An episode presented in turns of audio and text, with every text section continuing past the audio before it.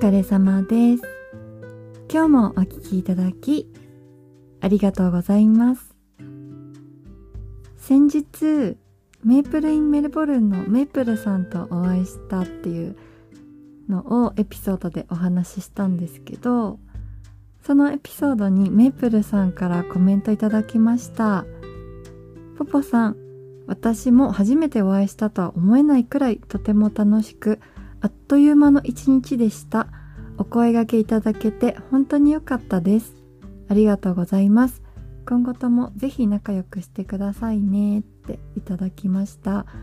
こちらこそぜひよろしくお願いします。メープルさんは普段オーストラリアのメルボルンに住んでらしてで今日本に一時帰国中なんですけれども私が今度オーストラリアに行くのでちょうど入れ違いですね。でこの前ねお会いした時に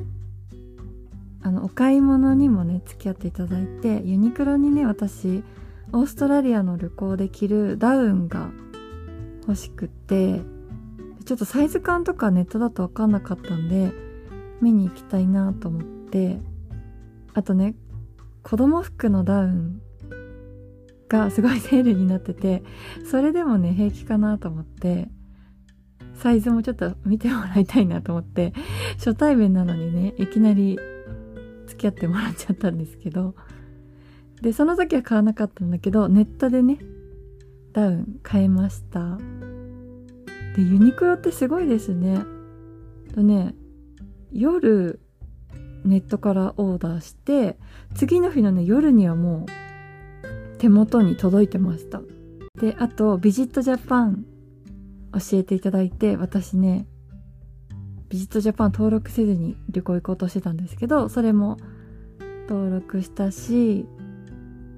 ああとねオーストラリアのビザがあるんですけどもしねこのポッドキャスト聞いていただいてる方の中にオーストラリア行く方がいたらイータスっていうビザを観光ビザをね申請するんですけれども私ねこれ別にギリギリでやればいいやと思ってたんですよ。でギリギリにやろうと思ってたんだけどなんかのきっかけで2人でやることになってこれねちょっと早めにやった方がいいと思います。ギリギリはねあまりよろしくない気がします。なぜかというとこれアプリをダウンロードして登録していくんですけどあのねパスポートの情報を自分で入力するとかそういうのは問題ないと思うんですけど携帯でパスポートの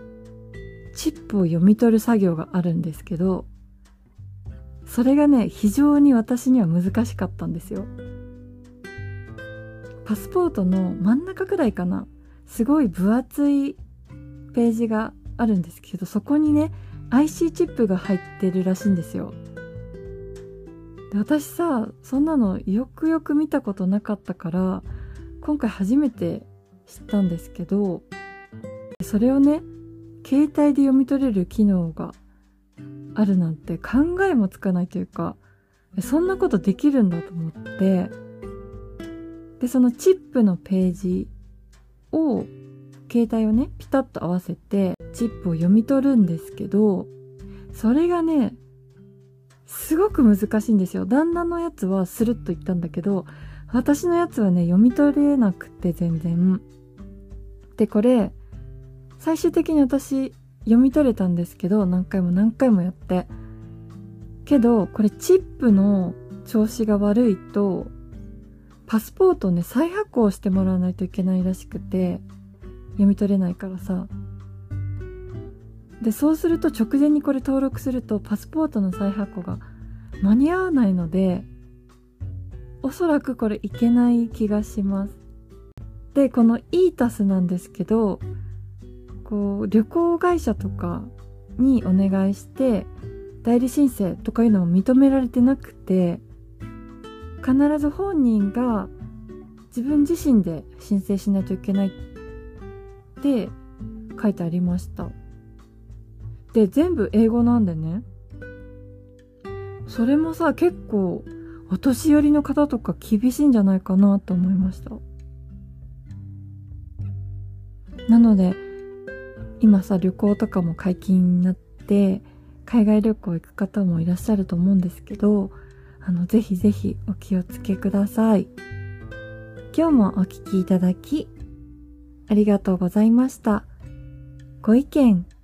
ご感想ご相談のメールをお待ちしております。メールアドレスはエピソードの概要欄に貼ってあります。あとインスタもやっておりますのでぜひフォローお願いします。お待ちしております。